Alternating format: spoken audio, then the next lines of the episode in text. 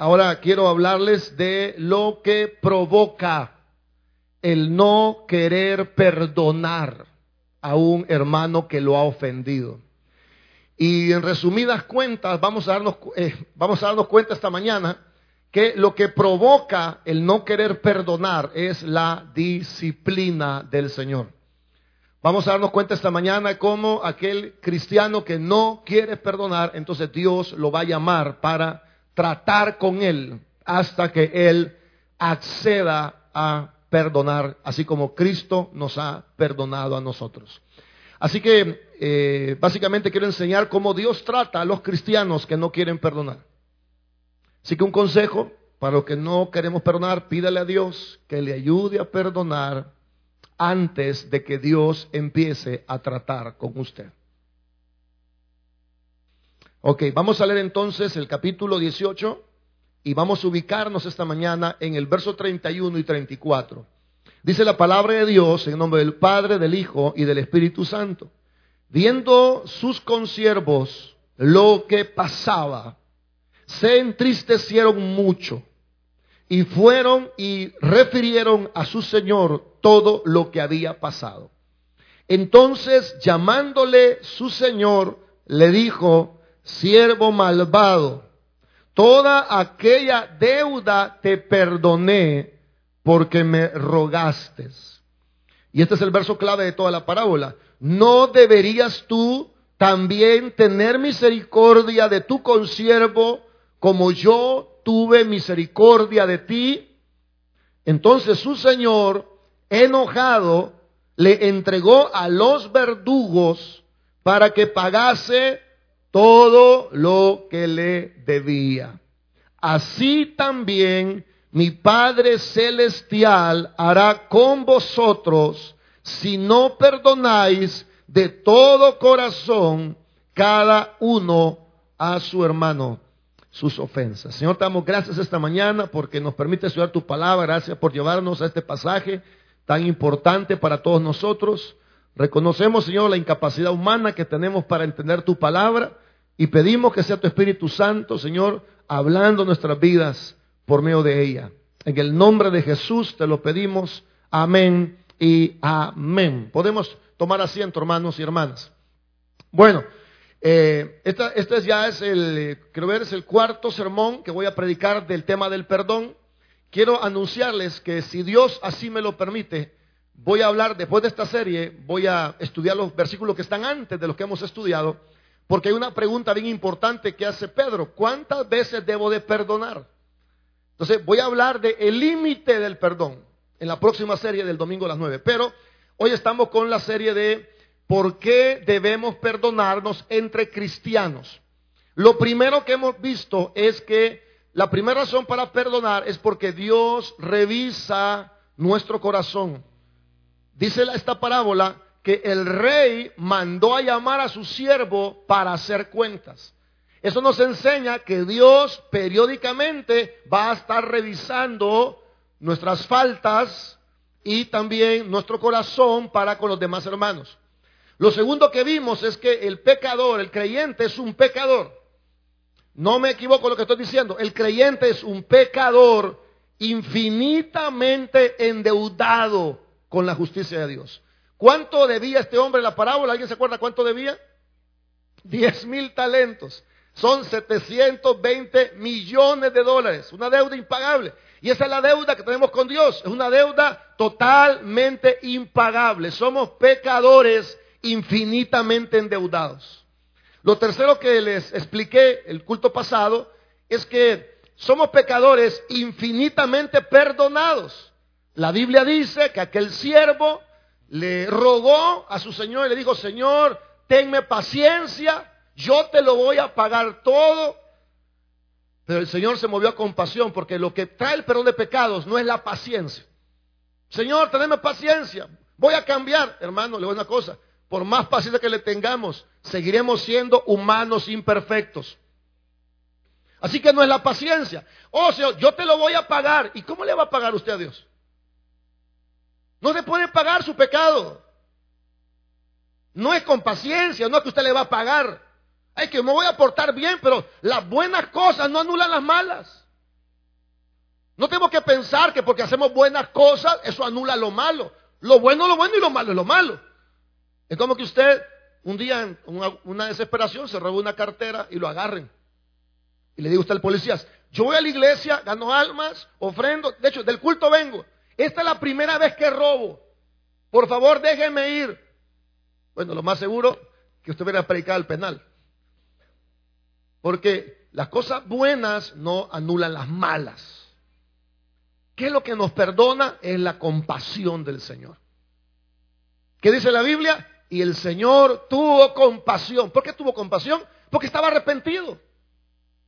El siervo estaba verdaderamente arrepentido. Entonces somos cristianos infinitamente perdonados. Ahora quiero hablarles de que somos pecadores extremadamente implacables. Es el mensaje de hoy. Pecadores extremadamente implacables. Vamos a ver esta mañana la actitud implacable que tenemos nosotros para con las personas. Y sobre todo vamos a ver esta mañana, hermanos, lo que va a provocar esa actitud. Que yo no perdono. Lo que me ha hecho es demasiado. Me tiene que pagar hasta el último cinco. Bueno, quiero contarles esta mañana, quiero contarles esta mañana, qué es lo que provoca esa actitud. Y se va a dar cuenta que lo que va a provocar usted es que Dios empiece a tratar con nosotros hasta que nosotros perdonemos de todo corazón. Amén. Y probablemente el otro sermón voy a hablar de qué significa perdonar de todo corazón. Va, te perdono. Ah, pero Dios conoce su corazón. Y Dios va a tratar con nosotros hasta que perdonemos con todo el corazón. Y usted puede decirme, no, si yo lo perdoné, yo no tengo nada. Pero le recuerdo que Dios escudriña nuestra mente y nuestro corazón. Y ese va a ser el mensaje del otro domingo, si Dios permite. Pero veamos lo que provoca esa actitud implacable. Veamos cómo, hermanos, eh, este siervo perdonado fue implacable con su consiervo. Verso número 28. Pero saliendo aquel siervo, halló a uno de sus consiervos que le debía 100 denarios, que son como 1.200 dólares. Y haciendo de él, es decir, agarrándolo por el cuello, lo estaba ahogando. Ese método era un método romano que se usaba para cobrar deudas, diciendo, págame lo que me debes. Entonces su consiervo, postrándose a sus pies, le rogaba diciendo, ten paciencia conmigo, yo te lo pagaré todo. Eso era más posible, que este hombre pagara esa cantidad. Mas él no quiso, sino que fue y le echó en la cárcel hasta que pagase la deuda. Esa es la actitud implacable. ¿Sí? Te ruego que me tengas paciencia.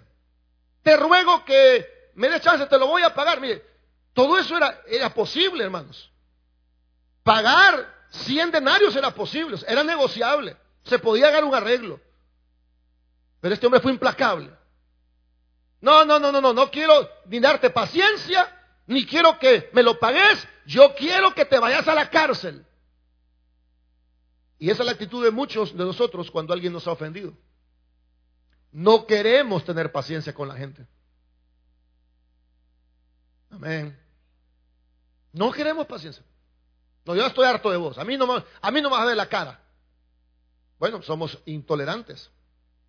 Y no queremos que nos paguen. No, no, no, no. Yo quiero que sufras. Yo quiero tenerte en la prisión de mi corazón. Yo no estoy dispuesto a perdonarte jamás. Quiero verte sufrir. Ok, si usted tiene esa actitud, ¿qué es lo que provoca el ser un pecador implacable? Vamos a darnos cuenta esta mañana qué provoca. Verso 31, primer efecto de no querer perdonar. Viendo sus consiervos lo que pasaba, se entristecieron mucho y fueron y refirieron a su Señor todo lo que había pasado. Ok, ¿qué, es lo que dice el verso 31? Bueno, que la gente se echa el rollo. O sea, los consiervos echaron el rollo de lo que estaba pasando, ¿sí o no? Cuando alguien en la iglesia no perdona a otro, todos nos echamos el rollo. ¿Por qué? Porque la gente empieza a expulsar su falta de perdón a través de las redes sociales. Lo ponemos en los perfiles de WhatsApp. lo comentamos con otras personas. La Biblia dice que ese espectáculo de no querer perdonar, los consiervos lo estaban viendo. Es decir, toda la iglesia se da cuenta de eso. Aquí no somos, no somos una iglesia tan grande. Pues, yo no sé lo que está pasando. Aquí todos sabemos el rollo de todos. Por eso hay gente que se a iglesias más grandes porque no le gusta que sepan el rollo de vida que andamos llevando. Así que gracias por su paciencia de quedarse en esta. Pero todo el mundo se echa rollo. Todo el mundo porque la mujer expulsa su falta de perdón con otra señora, el hombre expulsa su falta de perdón con otro señor, lo publican en las redes, tiran indirecta, hacen sus grupitos, hermanos, y todo el mundo se, se echa rollo. Ahora, ¿qué provoca eso en la iglesia? Provoca tristeza. Los consiervos vieron lo que pasaba y se entristecieron mucho. ¿Qué sucede cuando hay un hermano por ahí implacable, que es un pecador infinitamente endeudado, que es un pecador infinitamente perdonado, pero que también es un pecador infinitamente implacable? ¿Qué es lo que provoca eso en las iglesias? Lo que provoca en la iglesia es tristeza. ¿Por qué provoca tristeza? Bueno, porque esa actitud de no querer perdonar empaña el testimonio de la iglesia. Empaña el testimonio de Cristo. Porque eso de no querer perdonar causa divisiones dentro de la iglesia. ¿Cuánta gente se ha ido de la iglesia porque no supieron perdonar? Y están allá fuera de nuestra iglesia expulsando, eh, yo le llamo el vómito emocional de no querer perdonar. Están indigestados con la falta de perdón. Entonces cada vez que mencionan a su servidor o mencionan a un hermano de la iglesia, empiezan a expulsar, hermanos, porque una raíz de amargura puede contaminar a muchos. Ahora, nadie se alegra de las divisiones. A mí me duele, hermano. Yo, con, mis, los hermanos que me ayudan, con todos ustedes, hemos trabajado 17 años para hacer esto. O sea, esto no ha nacido ayer, son 17 años de trabajo. Y viene un hermano que no puede perdonar y divide la iglesia. Y todo lo que ha costado trabajo y sacrificio y sermón tras sermón, bueno, ¿qué sucede? Un grupo se va infectado por uno que no pudo perdonar. En mi experiencia, lo que veo que el que se va contaminado, se lleva un montón de gente contaminada, y lo que sucede es que ese contaminado, lo que hace es que mucha gente ya no se congrega por el espectáculo que dimos, otras personas siguen al infectado de falta de perdón y tienen su iglesia por un par de meses, luego la terminan o cada vez van peor, porque Dios no va a bendecir una obra que empezó por falta de perdón. Pero todo eso causa tristeza, hermanos. Causa dolor. Es como que usted tenga un palito bien bonito, bien eh, verdecito, bien cuidadito, y viene alguien y le quiebra una rama. Miren, hermanos, lo que causa una persona que no quiere perdonar. Causa tristeza en el cuerpo de Cristo. ¿Qué causa pleitos? causa gritería, bueno, pensemos en su familia, dejémosle esa, pensemos en su familia. Los vecinos oyen todo el espectáculo. Oyen la gritería, maldito, desgraciado. Entonces la gente dice, uy, el hermano está gritando. El hermano se endiabló. ¿Qué provoca la falta de perdón? Primero, tristeza en el cuerpo de Cristo. Cuando nadie se alegra de que estén peleando entre ustedes, nadie se alegra de eso. Ayer le contaba a mi hija que vi un espectáculo por ahí un hombre estaba en un tomadero y la esposa lo llevó a buscar. Yo de casualidad estaba enfrente del tomadero. Yo pasando yo. En serio. Me queda capaz a mí de entrar. Bueno, quizá ganar almas. Entonces la mujer entró y como que le dijeron que no estaba. Entonces la mujer se fue. Y en eso el hombre salió del tomadero. Y se iba. Y la mujer lo atrapó en el camino. Le pegó, hermano, le dio. Y le dio fuerte, hermano. Entonces, ¿con quién estaba? Le decía. Con nadie, no decime con quién estaba. Le pegaba, le quitó el casco. Bueno, yo, viendo solo para ilustrar el mensaje de esta mañana, ¿sabe qué me dio a mí? Tristeza. Me puse nervioso al ver ese espectáculo. Pensé en mis hijas. Pensé en las mujeres. Cómo se entregan por amor a un hombre, el hombre les es infiel y las usa y las maltrata. Nadie se alegra porque haya pleitos. Nadie se alegra por sus discusiones. ¿Sabe que sentimos lástima? Sentimos pena ajena. Porque usted cree que nadie sabe su raíz de amargura, pero todos la sabemos. ¿Qué tiene que hacer la iglesia cuando hay un hermano que no quiere perdonar? ¿Sabe qué tenemos que hacer la iglesia? ir delante de Dios y poner a ese hermano en las manos de Dios. ¿Qué, qué hicieron los consiervos? Vea conmigo el verso 31, ¿qué hicieron? Se entristecieron mucho y ¿qué más hicieron? Y fueron y refirieron a su Señor todo lo que había. Pastor, ¿qué hacemos con los hermanos que no quieren perdonar? Bueno, pongámoselos en las manos a Dios. Hermano, que tu esposa no te quiere perdonar, ponésela en las manos a Dios. Papás, que tus hijos no te quieren perdonar, póngaselos en las manos de Dios. Lo que tiene que hacer la iglesia es orar por estas personas y presentarlo delante de Dios. Si alguien causa divisiones en esta iglesia, lo que tenemos que hacer es orar. Señor, mire lo que está causando ese hermano. O sea, la queja es con Dios. Si alguien publica algo en Facebook, mírase lo que está publicando este hermano. Esto afecta a nuestra iglesia, Señor. Si su marido no la quiere perdonar, Señor, te pongo a mi marido en tus manos. Él está con una actitud muy mala conmigo, no me quiere perdonar. Esa es la actitud de la iglesia, es decirle a Dios lo que está pasando. Ahora, esto no solo causa tristeza en la iglesia, causa tristeza en el Espíritu Santo. La Biblia dice, no entristezcáis a quién. Ahora, una pregunta, ¿cree que el Espíritu Santo está contento cuando nos ve llenos de amargura, de enojo, de ira, de gritería? ¿Cree que usted, por eso que la gente que no perdona no tiene gozo, porque el que provoca el gozo es el Espíritu Santo? Y el Espíritu Santo es una persona. Y él se entristece. Él mira lo que tiene en su corazón usted y lo que está causando es dolor en el corazón de Dios. Es dolor en el corazón del Espíritu Santo. Por eso la iglesia, no contristen al Espíritu Santo, dejen toda malicia, dejen toda maldicencia. Antes sean benignos unos con otros, misericordiosos, perdonándonos unos a otros, como Dios también os perdonó a vosotros en Cristo Jesús. Por eso la gente que no perdona, perdóneme la palabra, es gente que está amargada. Y mientras usted no perdone, va a seguir expulsando su veneno siempre. Y eso entristece a la iglesia y eso entristece al Señor. ¿Por qué? Porque la falta de perdón también es un pecado.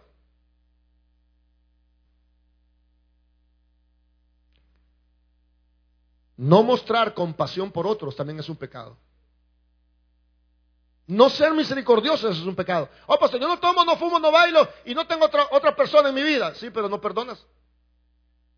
Y la Biblia dice que el que sabe hacer lo bueno y no lo hace, le es pecado.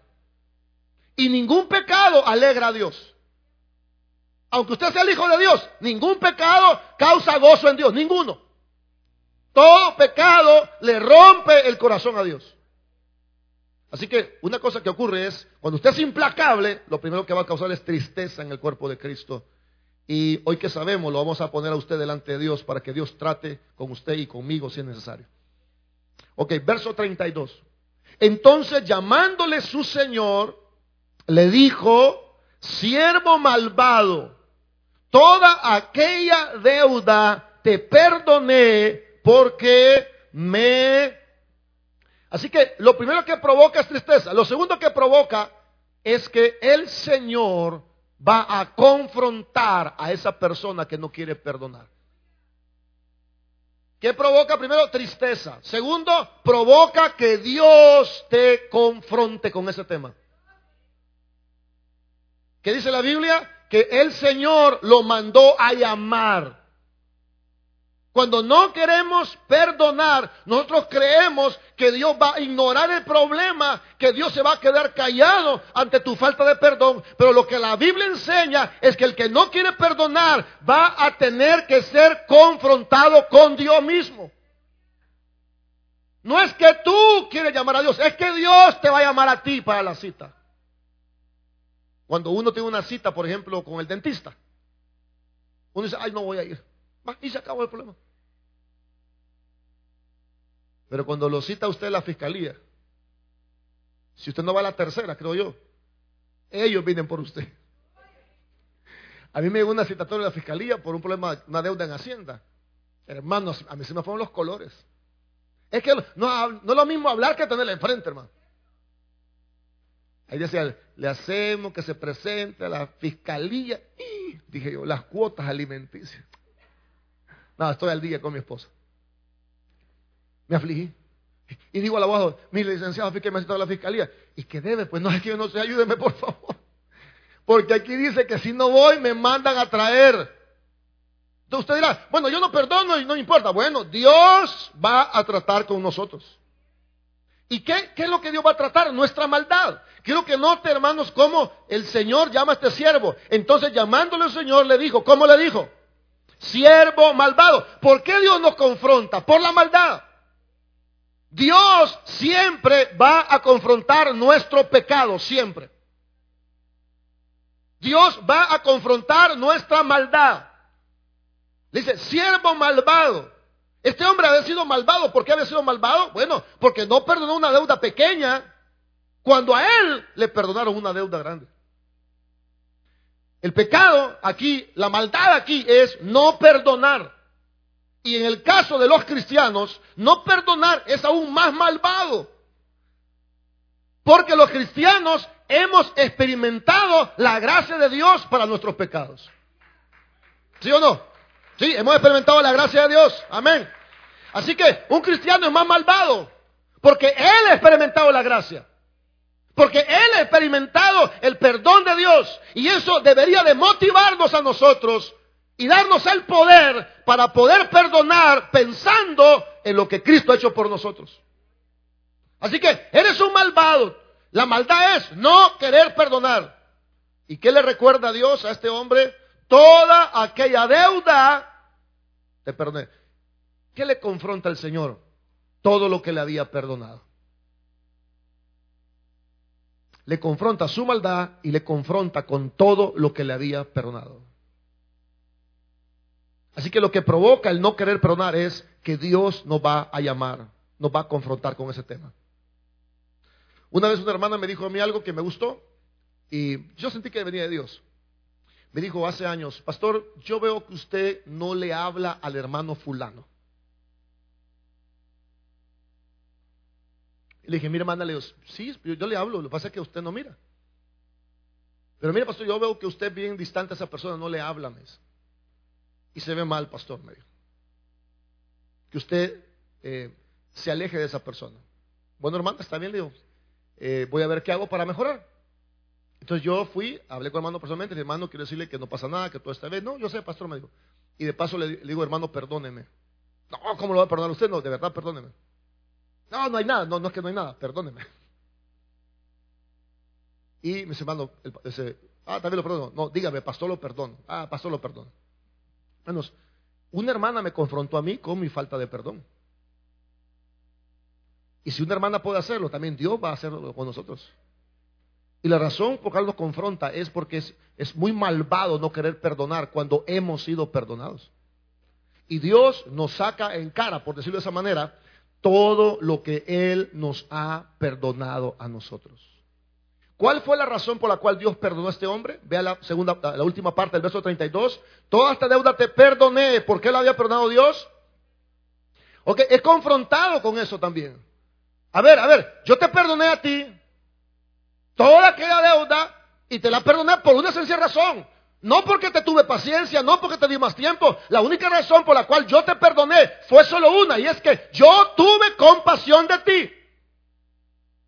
La única razón por la cual Dios nos perdona es porque cuando estamos arrepentidos de corazón, Él tiene compasión de nosotros. Y el, Señor confronta a este siervo malvado y dice, yo te perdoné porque me rogaste.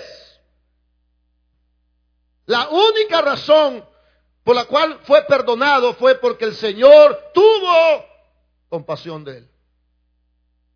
En tercer lugar, lo que provoca no perdonar es que seremos cuestionados por nuestra falta de compasión. Verso 33 dice, no deberías tú, a ver, ¿qué es lo que espera Dios? Vamos a ver, no deberías tú también tener misericordia de tu consiervo como yo tuve misericordia de ti. Si puedes subrayar ese, versículo, es el versículo clave en este pasaje. No deberías tú también tener misericordia con tu consiervo, como yo tuve misericordia de ti. Hermanos, lo tercero que vemos es que Dios va a confrontar, hermanos, no solo nuestro pecado, va a confrontar nuestra falta de compasión. ¿Qué está confrontando Dios en este versículo? ¿Qué está confrontando? La falta de compasión. Hermanos, no importa la falta. No importa lo que le hicieron, lo que Dios está preguntando es, ¿por qué tú no tienes compasión? ¿Cómo es posible que un individuo acepte la compasión de Dios, pero no quiera dar compasión a otra persona? El día de ayer tuvimos una boda y un lugar muy bonito, hermanos, y una comida espectacular. Entonces yo llevé a mi familia, casi no la llevo, pero sí la llevé ayer porque era una boda de una persona cercana, entonces nos fuimos todos. Cinco personas, hermano. Cinco platos de comida. Todos bien fuleados. Con pastel incluido. Con café con canela al final. Y todavía yo me vengo y me dice, hermana, pasó que estaba una ofrenda para usted. No, hermana, yo, yo vengo a sumar, no a restarle. No, pero tome. No, hermana, vengo a servir. Es que mire, mi esposa me mandó dárselo. Ah, pues si la jefa manda, le dije Me vine todavía con una bendición. En el semáforo, eh, fui a dejar a mi familia, regresé a la iglesia a hacer los sermones. En el semáforo, ya era noche, eran como las, como ocho y media. Y en el semáforo, una muchacha me quiere limpiar el parabrisas. Yo le hago así, ¿ve? Y ella tira el agua siempre. Y empieza a limpiar. Dije, no le voy a dar, porque yo le dije que no. Pero después me puse a pensar yo, cinco platos de comida. Pongámosle cinco pesos a cada plato, por barato postre, que es lo más caro en un restaurante. El postre vale como, el plato vale 7 y el postre vale 5, hermano. Café con canela. Un sobre que después fue una ofrenda muy generosa. Y yo no quiero darle una moneda a esa niña. Es que no se lo merece. Usted le dijo que no, que la quieren para fregar, que es que no le importa a usted. Porque yo tampoco soy perfecto y Dios me bendijo anoche con la comida de mi familia. ¿Cómo es posible que usted acepte la compasión de Dios y no quiera darle compasión a otros? Entonces yo me acordé que en la cartera andaba unas monedas. Me saqué la cartera y encontré un dólar y encontré una cora. A ver, ¿cuál cree que le di? bueno, de verdad, de verdad, yo dije, bueno, yo dije que no limpiara. Y yo creo que con una cola es suficiente. Pero después dije, oh, no seas desgraciado, Giovanni. No seas desgraciado. Te acabas de, comer bien con tu familia. Te acabas de echar un café con canela, de comer postre, te acabas de dar una ofrenda. No seas miserable, Giovanni. Porque a veces hay que hablarse uno mismo. Entonces le di el dólar. Y sabe, aún me salió barato el dólar, hermano. Ahora, ya no tengo. Me salió barato. Pero que duele dar un dólar, pero que nos encanta recibir. A ver, ¿somos seres humanos todos? Si hay un arcángel aquí, puede salir volando, por favor, en este momento el mensaje no es para usted. Nos encanta recibir. ¡Ay, Señor, qué bendición! A la hora de dar, bueno, es lo mismo con la falta de perdón. No deberías tú también tener compasión como yo la tuve contigo. O sea, ¿cómo es posible que un individuo la misericordia divina que le perdona todos sus pecados imperdonables y luego cuando alguien lo ofende a él con una pequeña ofensa comparada con la que le hemos hecho a Dios, ¿cómo es posible que esta persona ahora se comporte de esa manera? ¿No deberías tú también tener compasión como yo tuve de ti? ¿Sabe? Dios va a confrontar nuestra falta de compasión. Su Señor, ¿qué, esperaba? ¿Qué esperaba el Señor de esta persona? ¿Qué esperaba? Con esa pregunta que vemos en el verso 33, ¿qué es lo que esperaba el Señor de este siervo? ¿Qué es lo que esperaba? Ok, es lo lógico, ¿verdad? Su Señor esperaba que tuviera compasión. Oiga, oiga. No que le diga, ok, va, va, Dios tocó mi corazón, hagamos cuenta, pero ¿cómo vas a pagar? ¿De 10 pesos o de 100 pesos? No, no, no, no. Lo que espera Dios no es que usted le cobre por cuotas la deuda me siento tocada. Te voy a perdonar, pero... No, no, es que Dios no espera que usted ponga cuotas. Dios espera que usted perdone por compasión. Si cambia. Si es diferente conmigo. Si me lleva a comer hoy. Si me da regalo para Navidad, entonces quizás. No, Dios no está esperando que usted le pase una cuota a la persona.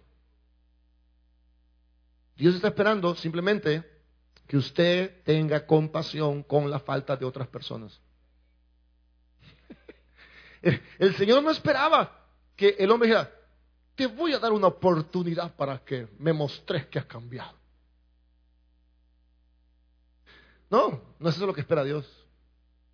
Dios no espera que usted le diga a su consiervo, bueno, voy a, voy a ver si, si te te perdono. No, Dios dice, tú deberías tener misericordia como yo la tuve contigo. Por eso Efesios 4:32 dice, perdonándonos unos a otros, como Dios nos perdonó en Cristo Jesús. El llamado de Dios es a tener compasión con las faltas de otras personas, cuando éstas nos ruegan eh, porque están arrepentidas. Amén. ¿Cuál es la clave entonces para las ofensas? Es tener misericordia. ¿Cuál es la clave entre las ofensas de otros? Tenerles misericordia. No es que cambien, no es que mejoren, no es que sean diferentes. Siempre nos van a ofender, hermanos. Siempre. ¿Cuál es la clave para perdonar? Tener compasión. Y decir, bueno, Dios me ha perdonado mucho a mí, así que yo también lo voy a perdonar. Es como el ejemplo de la comida.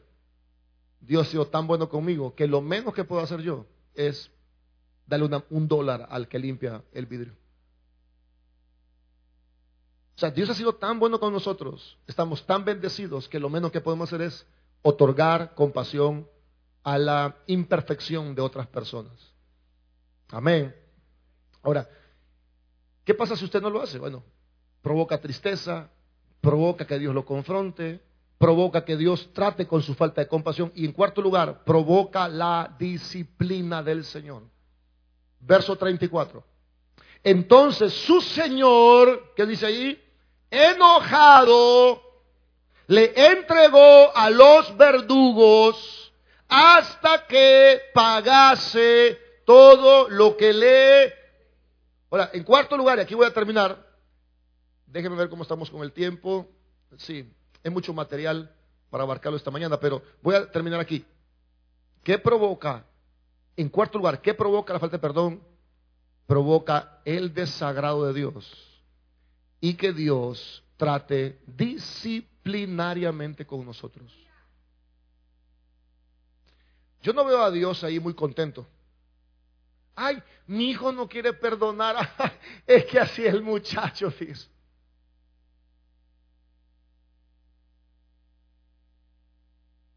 No, dice la Biblia que él se enojó mucho. ¿Por qué? Porque el pecado, cualquiera que sea, desagrada a Dios.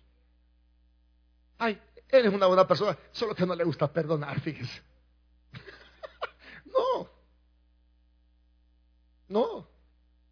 Vemos el desagrado de Dios. ¿Podemos creer en toda la palabra, hermanos? O sea, hay gente que le gusta la parte que, que te bendeciré. Eso es cierto. Pero esto también es cierto.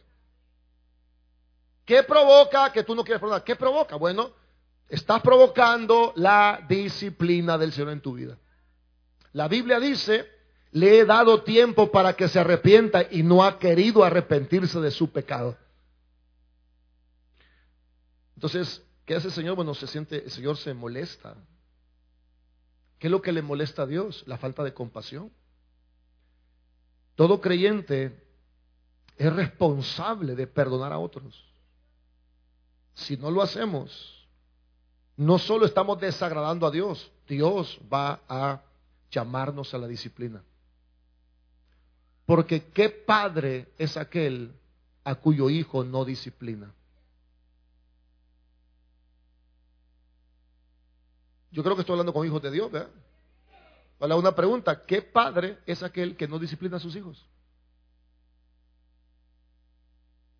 Pero Dios al que ama disciplina y azota al que recibe por hijo. Así que el otro domingo voy a dedicarme más tiempo a este punto. Solo le advierto algo. Si usted no quiere perdonar, yo decir con la Biblia en la mano, Dios va a tratar con usted. No para hacerle daño, sino para cambiar su corazón y que usted refleje el carácter de Jesús. Démosle un fuerte aplauso a él. Señor, te damos gracias esta mañana por tu palabra. Nos damos cuenta esta mañana que el pecador extremadamente implacable provoca la tristeza en el cuerpo de Cristo. Y que como iglesia tenemos que presentar a esa persona delante de Dios para que Dios trate con esa persona. Que está causando disensiones, divisiones, pleitos, enojos, griterías y toda clase de malicia. Nos hemos dado cuenta, Señor, que la ausencia de perdón va a provocar que seamos confrontados contigo. Nos hemos dado cuenta que la falta de perdón va a provocar que seamos confrontados con nuestra falta de compasión. Y finalmente, eso va a provocar que seamos disciplinados por Dios. Así que esta mañana vamos a decirle, señoras, mi carácter más como el tuyo. Yo sé que no es fácil, hermanos, pero tampoco es imposible. Yo le agradezco por venir esta mañana y exponerse a la palabra de Dios. La palabra de Dios nos va a ayudar a cambiar. Jesús, haz mi carácter más como el tuyo. Quiero ser Jesús, haz mi carácter más como el tuyo. Yo quiero ser, porque en esta vida hay cosas que pasan que yo no entiendo porque yo quiero demostrar tu amor a cada instante. Hazme hacer tu voluntad y morir a mi viejo hombre. Haz mi carácter más como el tuyo, yo quiero ser. No tenga miedo, ni se frustre. La palabra de Dios, su espíritu nos va a ayudar. Jesús, ¿puedo decírselo? Haz mi carácter, esa es la misión de la iglesia, conformarnos a la imagen de Cristo. Yo quiero ser Jesús, haz mi carácter más como el tuyo. Yo quiero ser que en esta vida hay cosas que pasan que yo no errores que metemos, equivocaciones, ofensas que nos hacen. A veces